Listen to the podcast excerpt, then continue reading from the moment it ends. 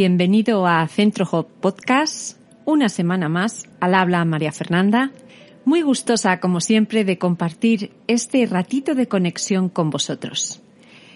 Agradecemos mucho el interés y el feedback que hemos recibido de vosotros y es un placer para nosotros poderos ayudaros con nuestros podcasts.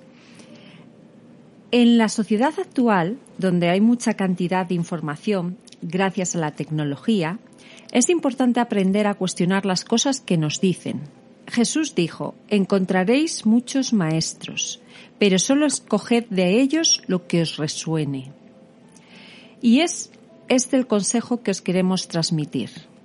Cuando alguien dé un consejo o una recomendación, no lo compréis automáticamente. Ver si resuena en vosotros todo el consejo, parte o nada. Por supuesto. Lo mismo pasa con nuestros podcasts. Si os resuena bien y si no os resuena, no pasa nada. Y si resuena en vosotros, actuar en consecuencia. Si os resuena completamente, tomarlo así. Si os convence parcialmente, tomar solo ese aspecto parcial. Y si no os resuena nada, no lo cojáis. Un ejemplo sería la moda.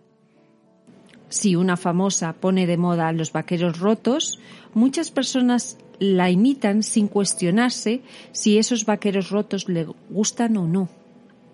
En definitiva, muchas personas no son ellas mismas, porque compran las creencias, pensamientos, gustos de otros, sin cuestionarse a sí mismos si eso va con ellos o no.